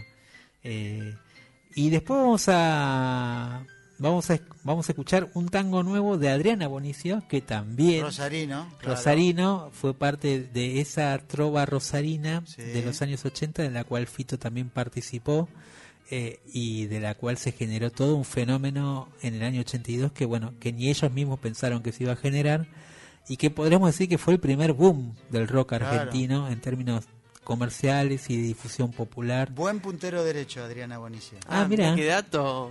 Apodado Toto Esquilachi en memoria del goleador del Mundial en el 90. Yo había una época que jugaba al fútbol con varios de estos rosarinos este, que vivían acá en Buenos Aires, Manuel Wirtz, el querido Lalo de los Santos, Oh, Lalo. a Bonicio, eh, ¿quién más venía? Venía Sacó disco a Fabián Bonicio, ¿no? Gallardo. Sí, sacó un disco nuevo. Qué grande Bonicio. Hace mil años que no Bueno, viene, viene, viene mm, con su vínculo tanguero. O sea, ya él siempre había sacado, digamos. Podríamos tratar de invitarlo, que venga a tocar unas canciones, se va a copar. Sí, no ¿eh? está mal, ¿eh? No está mal. Bien, Se va a bien. copar. Toca con una orquesta de jóvenes. Toca con una orquesta de Claro, jóvenes de es que él, Rosario. a esta altura ya es un prócer. Sí. Y ahora sacó un disco solista con varios tangos y ahora Bueno. vamos a escuchar uno de esos tangos. Buenísimo. Así que bueno, tenemos este doblete tanguero con también dos figuras, sin duda, eh, que vienen de los años 80 para acá. Primero vamos a escuchar Noche Transfigurada, un clásico de ese disco Tangos Bajos de Daniel Melingo, que toca, como decíamos, el 2 de junio en Café Berlín. Y después vamos a escuchar, eh, con esa ironía tan característica de Adrián Abonicio, un dark, ¿no? definiendo, definiendo muy bien a otro tipo de tangueros. Un dark por Adrián Abonicio de su disco Satamente Tangos, eh, recientemente subido a las plataformas digitales. Así seguimos en hora cero, tangueando a la medianoche.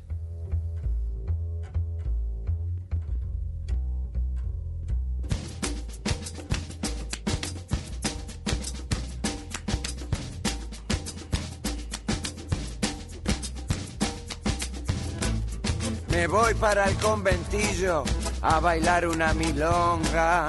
Me voy de farra, mis tongas. Ya me esperan los chochamus. Allá están todos los fiolos que las farfalas desean. Ya me esperan los gominas con ganas de milonguear. No sé si voy a llegar. Si no me queda ni un cobre, algún culo va a sangrar. Yo sé que voy a llegar.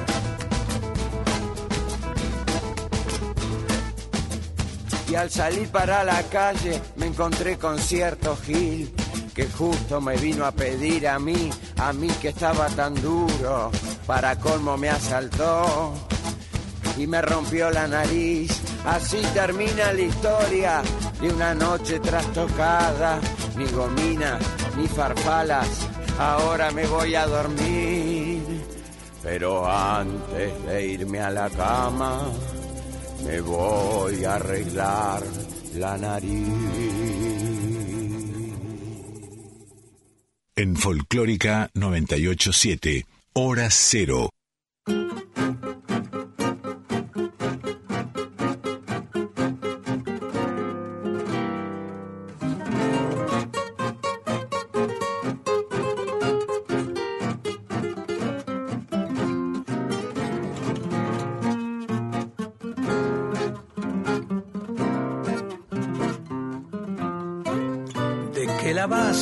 Copia de Marilyn Manson, ojera de papel canson, acorde con tu disfraz. De nocturno, gótico vampiro criollo, me dan ternura tus ojos sin saber lo que buscas.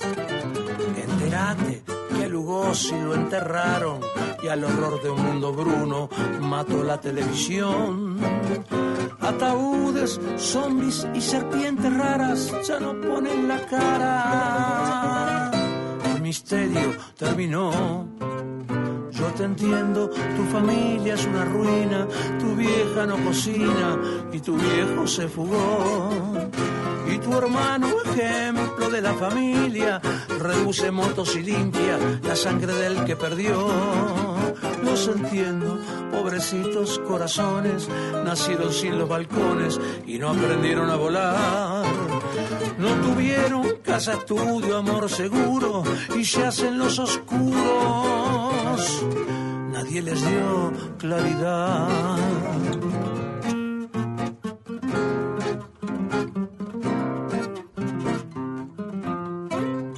Yo que vos, flaco de alas repugnantes, me hago marino mercante y salgo a buscar el sol.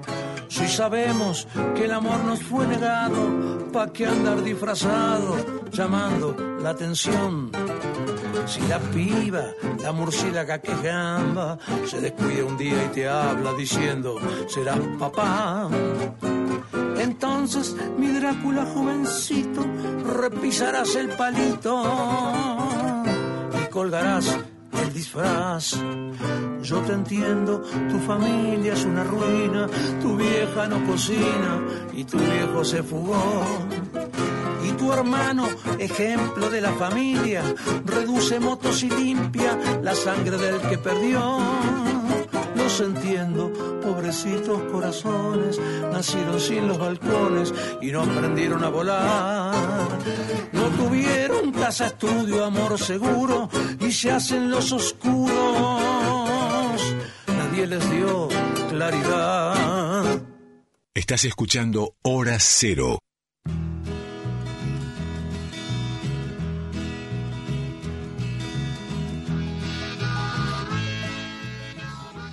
Ahora sí, ¿no? Llegó, llegó el momento. Inconfundible este inicio de canción. De lo que fue, creo yo, eh, publicado en el primer disco de Primer León, disco hace de León. 50 años, exactamente este año. Tema que supuestamente está robado casi Sí, literalmente a un tema de Bob sí, Dylan. pero se lo perdonamos. Eh, el muchacho que vino de Santa Fe a trabajar en la compañía telefónica aquí a unas cuadras de la radio, en la oficina de Maipú y Corrientes, este, a enchufar y desenchufar cables para las llamadas internacionales. Raúl Gieco, conocemos la historia, ¿no? Va a tomar clases con Santa Olalla, otro muchacho que vivía en el barrio en eh, Ciudad Jardín, y le Y dice, le dice, no, flaco, no. pero vos tenés un disco acá. Claro. No tenés que venir a tomar clases. Y así empezó esta historia que eh, tuvo una... Que bueno, de hecho este año se cumplió aniversario de ese disco, ¿no? Claro, Que fue ese- grabado en el 73, Claro. primer disco. Sí, sí, sí, sí. Mientras León era empleado de, de la compañía de, la- de la, de la Entel, creo que se llamaba Entel en ese momento. Eh, era la oficina de, que sigue siendo de la compañía telefónica con otro nombre aquí en Maipú y Corrientes y vivía en una pensión de Moreno y Bolívar a la vuelta del Colegio Nacional Buenos Aires. Ha contado León esa Sí, historia. sí, sí, que el padre le dijo. bueno, este Andate a donde están los presidentes. Sí. Está en una de las canciones además, ¿no? Sí, claro. El ídolo de claro. los quemados, Oh, creo que El padre León debe haber sido un personaje, no para ser tu padre, No, hay que decirlo, no, no, no. pero muy simpático, muy querido en el pueblo, ¿no? Este, bueno, la historia de León Gieco. Eh, ¿Qué Sí, vamos en a decir? ¿Quién es León Gieco? En no? realidad esto viene a, a- Eso. este, está relacionado con la noticia de estos días. de Claro, que tras, eso te iba a decir, que hoy en día trascienden las, las, las informaciones, las noticias. Un día es el dólar, otro día la Corte Suprema, otro día el, el camión que se chocó en un puente de la Panamericana. Y otro día, el viernes pasado, creo que no hubo otras que eclipsaran la situación de León Gieco, le cantó Solo le pido a Dios en el Vaticano, delante del Papa Francisco, ¿no? el, el ciudadano argentino Jorge Bergoglio. eh, en eh, un encuentro de entidades no gubernamentales, eh, parte de un diálogo interreligioso que fomenta el Papa. Eh, entonces León acompañó a la delegación de la AMIA, la Asociación Mutual Israelita Argentina, con quien tiene un muy estrecho contacto a partir de todas las cosas que ha hecho León, ¿no? Sobre todo después del atentado del 94, que me lleva un poco a por qué, mm, a partir de esta foto y de que León, la anécdota es que León esa mañana suele hacerlo con alguna gente de, de sus amigos y su gente conocida, este, los acribilló con fotos a las 6 de la mañana, que era la hora de Roma, más o menos a las 11, cuando cantó frente al Papa. Eh, esto me llevó a, a proponerte, Gaby, hablar un poco de el compromiso social de León Gieco, cómo se mantiene inalterable en 50 años que se cumplen desde la salida de, de su primer disco y por eso escuchábamos Hombres de Hierro, que es una canción que, bueno, inspirada en, en un episodio de represión ocurrido en la provincia de Mendoza, eh, durante los años del gobierno de Onganía, cuando se su- sucedieron una serie de movimientos, de levantamientos populares en el interior de la Argentina, el más famoso de todos, el Cordobazo. El ¿no? Cordobazo. Pero bueno, en Mendoza hubo un mendozazo, se acordarán nuestros amigos mendocinos si nos están escuchando, amigos mendocinos más o menos grandes, ¿no? Este, y a partir de esa historia, León escribe esta canción en donde, bueno, claramente para ser un artista que publica su primer disco, denuncia la represión estatal Empezó bien. ¿no? Bien arriba. Eh, y bueno, eh, yo quería pintar un poco el personaje y decir, bueno, el muchacho santafesino que vino de un pueblo del campo a trabajar a una compañía telefónica en Buenos Aires con su guitarra y se convirtió en lo que se convirtió, ¿no?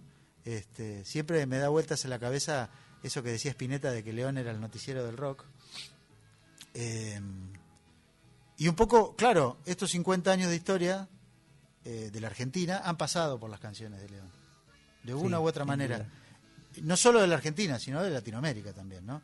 Y por eso también, este, un poquito después, en el segundo disco, es que eh, publica una canción que se llama Los Chacareros de Dragones, que habla de algo que era muy reciente en ese momento y de lo cual también se cumplen 50 años este año, ¿no?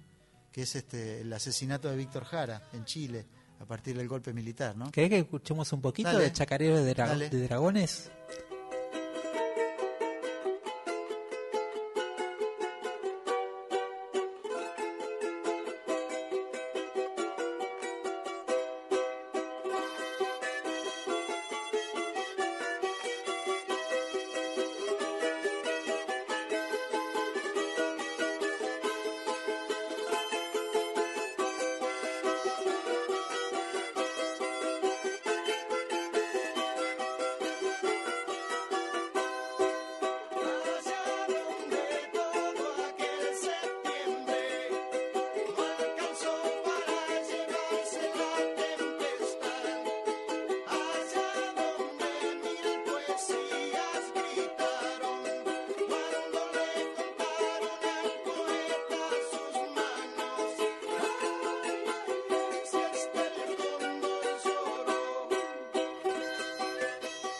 Decíamos que esta canción, que está, creo, en el segundo disco de León, del año 74, eh, que era muy, muy reciente todo lo que había pasado en Chile. eh, y bueno, un poco lo mismo, ¿no? El segundo disco de un músico del interior que se metía ahí como en la corriente acústica del rock nacional, por así llamarla, tenía un, mensaje muy potente, muy... Sí, ya, ya plantaba banderas sobre los temas sociales que lo iban a acompañar, eh, sobre todo que iban a definir, podremos decir, su, su columna vertebral, poética, narrativa y de, de- de su estilo también. Y creo que también mucho tiene que ver con esta historia, cuando nosotros mencionábamos a Dylan, no en vano también, Sí, claro, eh, claro, claro. como, como Sí, en sí, ese vocero, podremos decir, que hasta de la humanidad. ¿no? Total. Y, y otro detalle que me gusta remarcar en el caso de León, que es, pensemos en los grandes íconos, los grandes próceres del rock argentino, la mayoría son porteños, digamos. Tuvo que venir Fito de Rosario en los 80 para hoy día estar en donde está, pero digo, León es el es como en los 70 la rareza del panorama del rock argentino de un muchacho del interior que viene con ese costado folk evidente, muy folk, folk, pero folclórico también, Sí, ¿no? también. y mm, que habría de, de- de- de conducirnos a, a, mm, a lo que hoy todavía representa y que durante mucho tiempo es así, eh, esta cosa de comprometerse, de poner el hombro, de hacer canciones que cuenten lo que va pasando en la historia. La historia esta es otra canción de León. Y eh, cómo eso después terminó derivando en que se en que sea un personaje popular al cual todo el mundo le pide algo para Sí. que contribuya, ayude, ¿no? Y eso en algún momento sabemos que lo pagó con su salud, inclusive, ¿no? Sí, Este, Ese, ese extremo requerimiento y no poder decirle que no a nadie para que no se caiga la imagen de la estampita, diría otro personaje que citamos hoy, Indio Solari. Eh, por eso, a propósito un poco de todo eso, para pintar el personaje nada mejor que escucharlo, ya hemos escuchado este audio, es una entrevista que hice hace varias décadas, Pero que habla de esto. ¿Qué habla de esto? Es una nota que hicimos en un sótano de un hotel de Madrid, con unos tipos que estaban haciendo ruido en la habitación de al lado. Creo que se escucha de fondo, pero al menos se escucha claramente la voz de León, donde cuenta un poco por qué se mete a, a ayudar, por qué se mete y por qué lo buscan y cómo hace para sostener ese ritmo de requerimiento emocional. ¿Hasta dónde está tu límite de resistencia a seguir y seguir y seguir, aún viendo una realidad? Es una, no hay, no hay un límite porque es una forma de ser. Este, no hay, no hay, no hay límites. Es una forma de ser. Cuando vos sos así, sos así. ¿viste? Entonces, yo seguiré siendo así hasta los 80 años, hasta los 90, no sé. eh, Dios quiera tenga la, la- la suerte de, de- de cantar a- eh, como Atahualpa Yupanqui hasta los 80 años, o como, como toca Sisto para Vecino, que tiene 87 años y todavía sigue tocando y grabó ahora en mi último disco. ¿Viste? Entonces, eh, a mí no me cuesta ser así, no, no, no es que tenga un límite o esté cansado de hacerlo. Esa es mi forma de ser. Hay, hay algunos eh, periodistas que te preguntan, bueno, pero de tantos pedidos que te hacen, qué sé yo, este, ¿cuál es tu límite? O cómo, o no te sentís, por ejemplo, impotente de, de no poder hacer todas las cosas. Y dije, no, yo me siento bien cuando hago una, un, un trabajo, por ejemplo, ¿no? Entonces me siento bien de haber hecho algo, porque siempre sigo considerando que es muy importante hacer algo por alguien. Es una cuestión de vida, ¿viste? Cuando yo este, hice la propaganda de, le di el Como país... te piden que hagas más de lo que... Claro, cuando yo le di el país la libertad telefónica para que me dieran 50 mil dólares y comprar un aparato para el Garraham, este, yo no fue, no, no, no es que lo hice, eh, lo hice por conciencia, porque yo era eh, eh, conocido y amigo de, de los, de los médicos del Garraham y estaban desesperados con conseguir ese aparato. Y, y el planteo era el siguiente. Ese aparato le, permite a un chico no tener que abrirle la cabeza para sacarle el líquido hidrocefálico, ¿viste? Mira, mira qué fácil que es. Y bueno, qué sé yo, se ve que la muerte de los chicos no es importante para los políticos, ¿viste? Para nosotros es muy importante. Y quizás sea una cosa eh, muy importante para dejarle en manos de los políticos en este momento, en, a- en aquel momento y en este de, de la Argentina. Entonces, bueno, uno sale desesperado a hacer algo por alguien. Y bueno, Ahora, pasó el tiempo, fenómeno. Yo recibí críticas por porque el País de la Libertad fue a parada telefónica. Corrieron por izquierda con eso. Sí, pero de, de última la gente entiende eh, a dónde va la cuestión. Pero yo, por ejemplo, ahora hablo con la, la doctora del Garrahan y me dice que ya hizo varias intervenciones y que muchos chicos se, se zafaron de que le abrieran la cabeza para sacarle líquido hidrocefálico gracias a esa máquina que compramos. Ya está, ¿viste? ¿Qué me importa, ¿viste? Que, que me, que me puedan criticar. Eh, a mí lo que me importa es la vida, ¿viste? La vida y la felicidad de la gente. Lo que sé es que hay que levantarse a la mañana y decir, bueno, vamos a hacer algo por alguien, ¿viste? ¿Qué sé yo? Esa, ese, ese, ese incentivar a la lucha, por ejemplo, es, es mi forma de ser.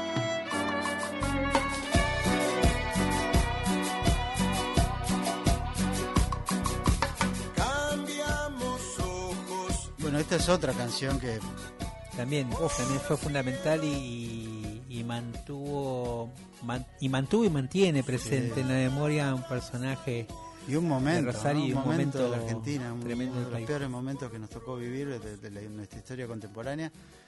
Era difícil en, en- en este recorrido que estamos haciendo reducir a cuatro o cinco canciones de una larga obra como es la que tiene León, pero me parece que este es un hito porque justamente nos tocó muy de cerca la historia y vos pensás en esto, Gaby.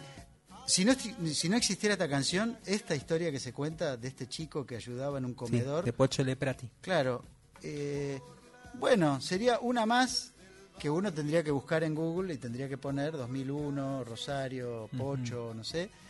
eh, pero estaría perdida en el, el océano de noticias. De cosas, sí. Y este episodio en particular, que es reflejo de un momento crítico de la historia argentina, donde tuvimos lo que ya sabemos todos, nos pasó Sí, en sí. diciembre del 2001, está en una canción. Eso es impagable. O sea, es, es claramente un poco lo que nos refleja de lo que venía diciendo León antes, eh, con su lógica mm, campesina. Esto es así y no le demos muchas más vueltas. Sí, de verdad. Este, muy impresionante eso. Eh, Pusiste otra canción que sí, se llama El Desembarco y, y yo me acuerdo, y ahora si querés que escuchamos trae- un poquitito. Venimos un poco más en el tiempo para acá, ¿no? Sí, eh, y me acuerdo que él cuando, cuando hablaba de ese disco y de esa canción particularmente, eh, hablaba por ahí de la, de la persistencia en el camino, de esto de mantener vivo a la mantener vivo la memoria. Después él hace el tema la memoria, pero antes de eso hace el desembarco, que es un poco eh, decir acá todavía estamos, sobrevivimos. eh, Bueno, es que ese disco cantando, que tiene digamos, sobre estas cosas. ¿no? 2011, 2012, ¿no? Sí. Más o menos. Ha- Hará unos 10, 11 años. Ya estamos hablando de una etapa de León donde los discos se es- espacian Sí, en el sí. tiempo, él no toca tanto en vivo, digamos, eh, y hay un dejo nostálgico en ese disco, muy presente, ¿no? De nuevo vuelve la- el padre, la madre, Sí, esa es historia familiar, viste, yo te conté, León viaja, eh, eh, está, estaba en Roma, ¿no? Pero en, en los últimos 15, 20 años empezó a ir mucho a Italia y se reencontró con las raíces de su familia y un pueblito que no me acuerdo de qué región de Italia, en donde fue recibido como el pariente de Argentina y eso llevó a que pase buenos tiempos en- y largas temporadas en Italia. Este, es como una mirada hacia atrás. De verdad. Vamos a escuchar un poquito del desembarco eh, que resume un poco es- es- este momento de su vida y un poco también lo que nos va pasando a la par.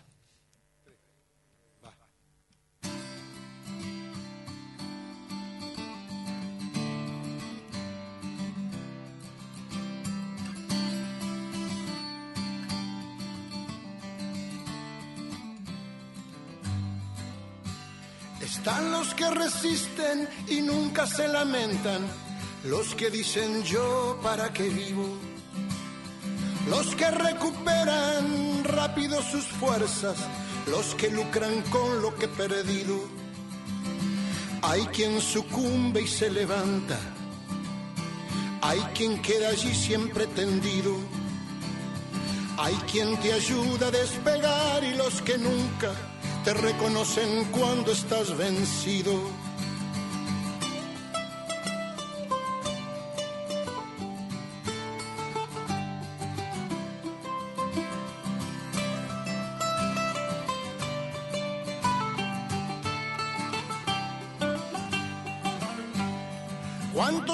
Piensan que es tarde para todo? ¿Y cuántos claman siempre adelante? ¿Cuántos los que ven la piedra en el camino? ¿Y cuántos los que nunca miran nada?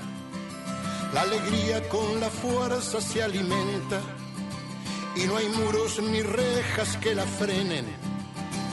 Hay quienes desembarcan ardiendo con un grito, sin barcos y sin armas por la vida. Hay alguien que bendiga esta hermosa comunión. Bueno, un poco lo que contábamos ahí, presente en esta canción, que tiene mucho de autorreferencial, pero también esta cosa de lo que él está diciendo supera el marco de la canción, porque es como una, hay una palabra en inglés que no voy a usar, pero es como una declaración. Sí, sí, sí, ¿no? totalmente, un manifiesto. Exacto, eso, está muy presente, qué bueno. eh, Sí, y además este manifiesto, eh, eh, la memoria, creo que es, es el, el tema como constante. la memoria, Gaby, la memoria se pasa en los actos de los colegios primarios como si fuera el himno. No, y además pienso pienso eh, eh, en la memoria como como eje de su No, de, estas canciones hablar, y de su historia, ¿no? Como Sí. que, que quede escrito, Exacto. que quede escrita esta canción, Sí. que está pasando esto y también esta historia que tan fuerte, digamos, y más en estos tiempos que uno está viendo, estos personajes que aparecen en esta este esta nueva derechización de la es política, verdad, eh, es verdad. me parece que que vuelve a, a tener otra vez una importancia Mirá, cada es- una de estas canciones, Totalmente. ¿no? Es una época rara esta, ¿no? Un poco eso que, que, se, que, que, se- que leímos en 1984, ¿no? Donde el pasado iba borrándose en función del, de lo que nos estaba pasando y del... Como, eh, pensar lo que está pasando eso y, y por estos personajes, pero en general es como un estado social en el cual se va borrando lo que fue pasando y en, en verdad se va adecuando a la versión que conviene relatar en ese momento Sí. y no a lo que pasó, ¿no? Este recién se me acaba de ocurrir, pero es verdad que, que estamos un poco metidos en eso y, y en este caso León es alguien que dice no, acá Las cosas son. las cosas como son. Sí, tal cual. Bueno, y, y como cierre vamos a escuchar de su último disco que salió, ¿cuándo salió este año, no? Sí. Fin del año Sí, pasado. Sí, sí, fin del año pasado. Bueno, una, una canción que creo es la- el último track. Todo, es todo creo. Disculpen la falta Sí, sí, de sí, precisión tema. periodística. Es el último tema. Eh, Gran tema. Claro, y, y lo elegí un poco porque era bastante obvio, tan- de todos los que pasamos, más otros 10, 15 o 20, como para representar un, un poco el- el- esta idea de, León como, como catalizador de, de, la- del- de los humores sociales y de, la cosa más profunda que tenemos, las emociones, la solidaridad, la memoria, la familia. lo- bueno, a mí me- se me hace todo eso cuando, cuando escucho las canciones de León. ¿no? Y la canción se llama El Orgullo y en su letra, como siempre, que además va directo al grano, Sí. eh, está presente un tiempo de estar de nuestro país del mundo, ¿no? Sí, totalmente. Este, en donde las identidades se pueden revelar, se pueden eh, sin miedo, donde se puede decir yo soy esto, ¿no? Y es un poco eso. Y estamos hablando de un señor que ya pasó los 70 largos, ¿no? Este eh, que- y, y cómo él aún hoy mantiene eso. Por, ahí- eso es lo que me gusta de esta canción. Que, y no suena impostado, ni mucho No, menos. ¿no? no. Así que escuchamos, Escuchamos. el orgullo, que bueno, alude a lo que ya se imaginan más o menos, pero que cierra un poquito esta idea de, bueno, León le canta al Papa, solo le pido a Dios, este, y en estos 50 años nos ha acompañado y ha sido el- el- el- uno de los más inspirados cronistas de nuestra mm, eh, vida como individuos y como sociedad en general.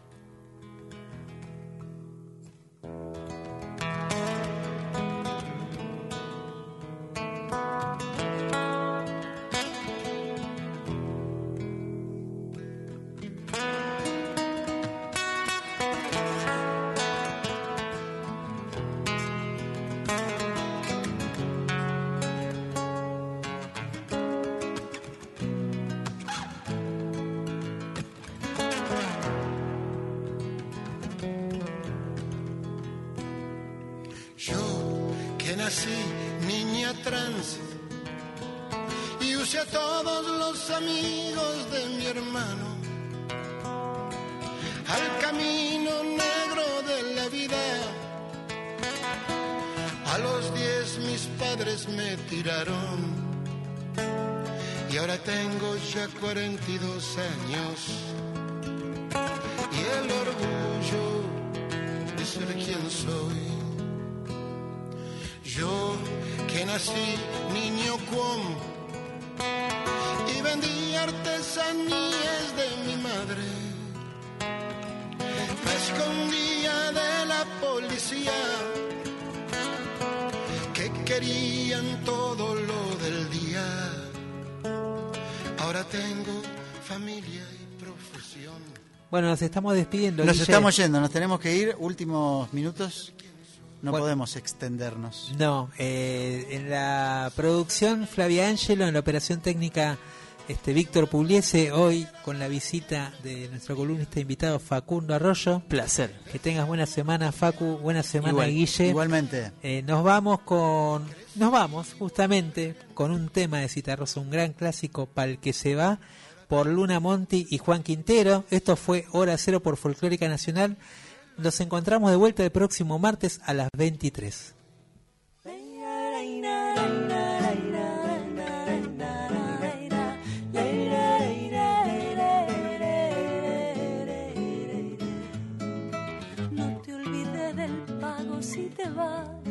Ciudad.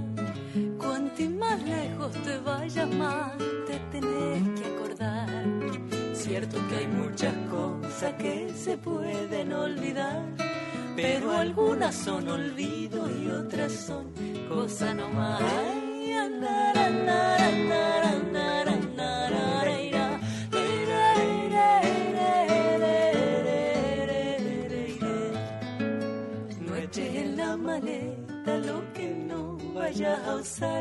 Son más largos los caminos para el que va cargado de más. Ahora que mocito y ya pita como el que más, no cambies nunca de trillo aunque no tengas pa' fumar.